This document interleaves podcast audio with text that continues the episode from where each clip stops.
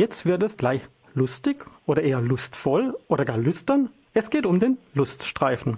Hm, oder muss das in dem Fall das Luststreifen heißen? Hinter dem interessanten Namen verbirgt sich nämlich das Queer Film Festival, das ab nächster Woche Donnerstag wieder in Basel stattfindet. Am Telefon begrüße ich nun Ledwina vom Orga-Team des Luststreifen. Hallo Ledwina. Hallo, hallo zusammen. Ja, klär uns mal auf. Was ist der Luststreifen denn nun genau?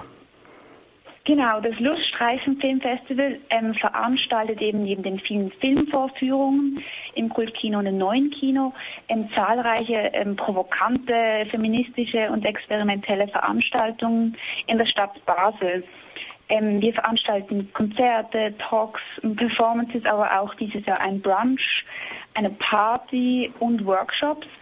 Aber vor allem, ähm, glaube ich, kreieren wir an dem Festival eine Plattform für Kunstschaffende und Menschen, die sich für queere Kunst und Künstlichkeiten interessieren.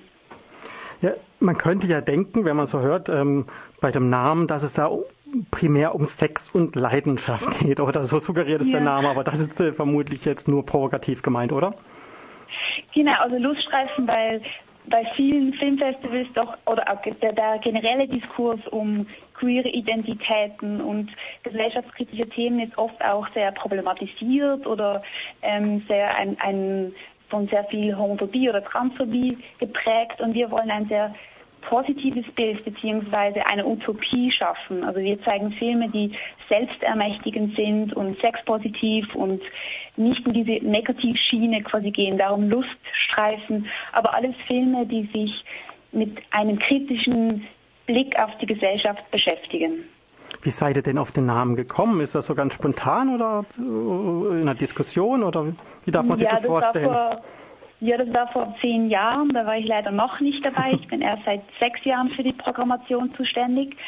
Ähm, wie das genau ablief, kann ich da nicht sagen, aber aus den Erzählungen wurde eben genau, was ich erwähnt habe, es mhm. wie ein lustvoller, positiver Blick auf diese Thematiken und dann kam es zu Lust und den Streifen halt, Filmstreifen so, Klar. sehr altmodisch und auch irgendwie eine Selbstaneignung, ähm, diesen Diskurs lustvoll zu färben. Du hast es ja gerade gesagt, ähm, das Festival gibt es jetzt nun schon seit zehn Jahren, also es ist Jubiläum. Ähm, wer, steckt, genau. wer steckt denn dahinter? Wer hat das damals gegründet? Was für eine Person ja, oder genau. Gruppe war denn das? Ja, also die HABS, die homosexuelle Arbeitsgruppe Basel, die mittlerweile auch Queer Basel sich umbenannt hat, ähm, hat vor zehn Jahren beschlossen, sich mehr Öffentlichkeit zu schaffen und eben auch eigentlich andere Bilder und Identitäten filmisch auf die Leinwand zu bringen in Basel. Und da hat sich ein Kollektiv von drei schwulen Männern zusammengetan und es wurde aber innerhalb der ersten drei Jahre diverser von den Menschen, die dazugestoßen sind, also sei es ähm, Feministinnen oder genderqueere Menschen oder non-binary. Also das Team wurde diverser und damit auch die Filmauswahl, also von einem hauptsächlich hauptsächlichen Fokus auf schwule Filme wurde es dann eigentlich ein eben gesellschaftskritischer Blick und ähm, die Kiste wurde nicht mehr zugemacht, sondern eben geöffnet. Also mhm. wir interessieren uns für alle Filme, die sich auf ähm, also die Geschlechterstereotypen oder Normen durchbrechen in einem sehr breiten Feld und auf ganz verschiedene Arten. Du hast ja gesagt, es hat mit drei Männern angefangen und wie viele Menschen sind jetzt dabei? Ja, mittlerweile sind wir neun Menschen die das Festival organisieren. Ähm, das verändert sich aber auch immer wieder. Also dieses Jahr sind auch zwei neue dabei, aber eben die meisten sind eigentlich schon ähm, zwischen zehn und vier, fünf Jahren dabei. Also das Team ist eigentlich schon beständig, aber immer wieder kommen Neugierige dazu. So. Und du bist es schon seit sechs Jahren dabei. Ähm, was hat genau. dich denn bewogen, ähm, damit zu machen?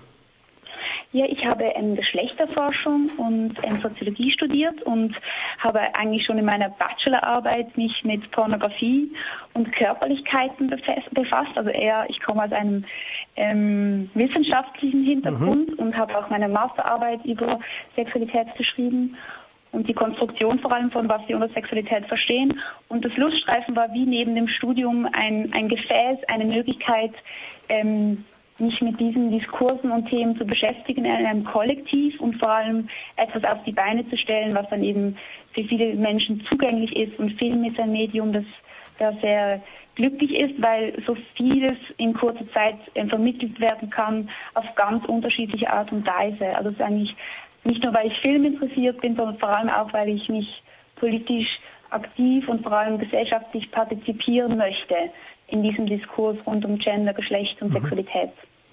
Okay, jetzt haben wir gehört, wie es zu dem Ganzen kam, aber jetzt wollen wir uns mal auf, das, dies, auf dieses Jahr ähm, konzentrieren. Dieses Jahr habt ihr ja Jubiläum und da habt ihr euch ein ganz spezielles Motto ausgesucht, stimmt das? Genau, The Future is Queer. Genau.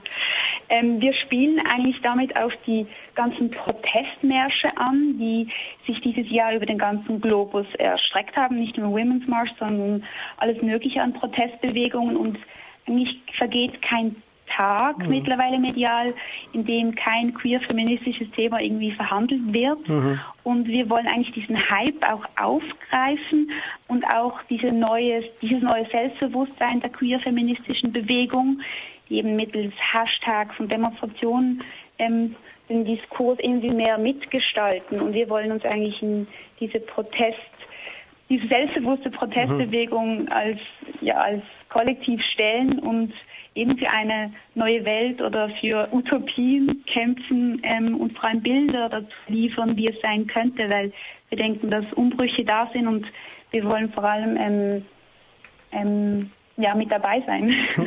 Und wenn es um die Filmauswahl geht, wie kommt ihr denn an diese Filme? Werden die quasi an euch herangetragen, ähm, eingereicht oder fragt ihr die ganz gezielt an, ähm, die Filme, die ihr haben wollt?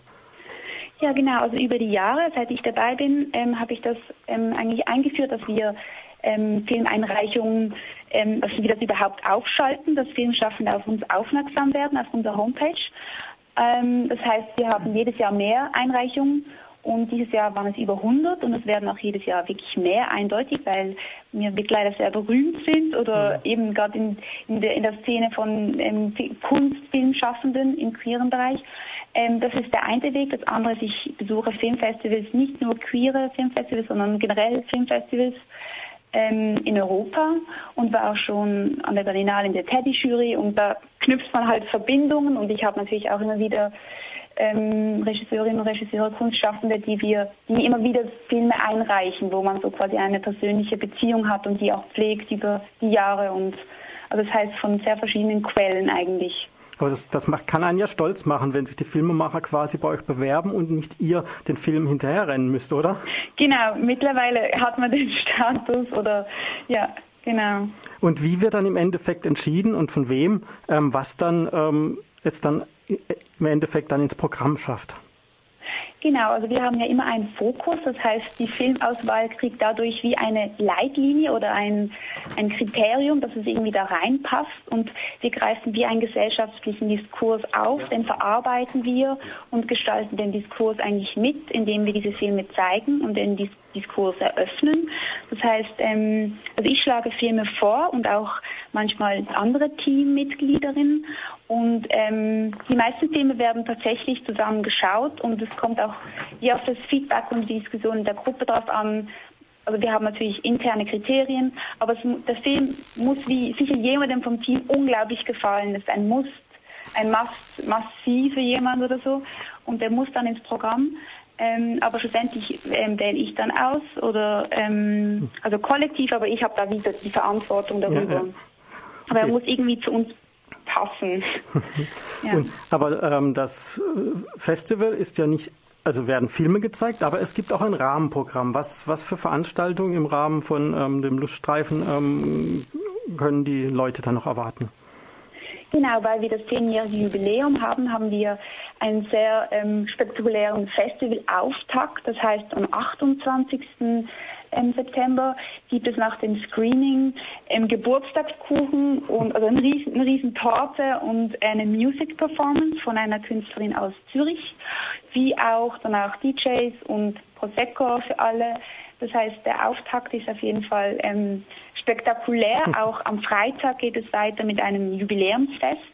Ähm, das findet in der Aktienmühle statt, in der Nähe vom neuen Kino. Und wir haben verschiedene DJs und auch ein Konzert von einer Band aus Berlin, die mit Tänzern anreisen. Wir haben den Lichtkünstler Uli Stern aus München bei uns, der interaktiv Kunst macht mit dem Publikum oder mit den Menschen am Festival.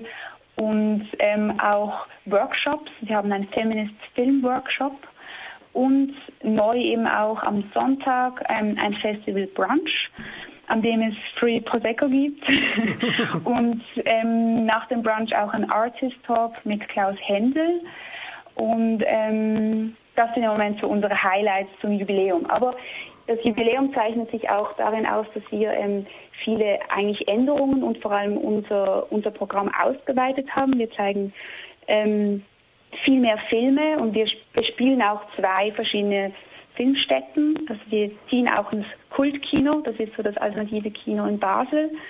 Und ähm, dieses Jahr haben wir auch ein Publikumsliebling, das ist das erste Mal. Ähm, den Lust Award announcen wir am Sonntag nach dem letzten Screening, aber es gibt auch eine Nachveranstaltung am 18. November. Wollte ich gerade fragen, gibt, also gibt es sowas wie ein Festivalsieger? Ähm, ist das, was du jetzt gerade erwähnt hast, kann man das so bezeichnen oder ähm, ist das jetzt nur was Besonderes zum Jubiläum?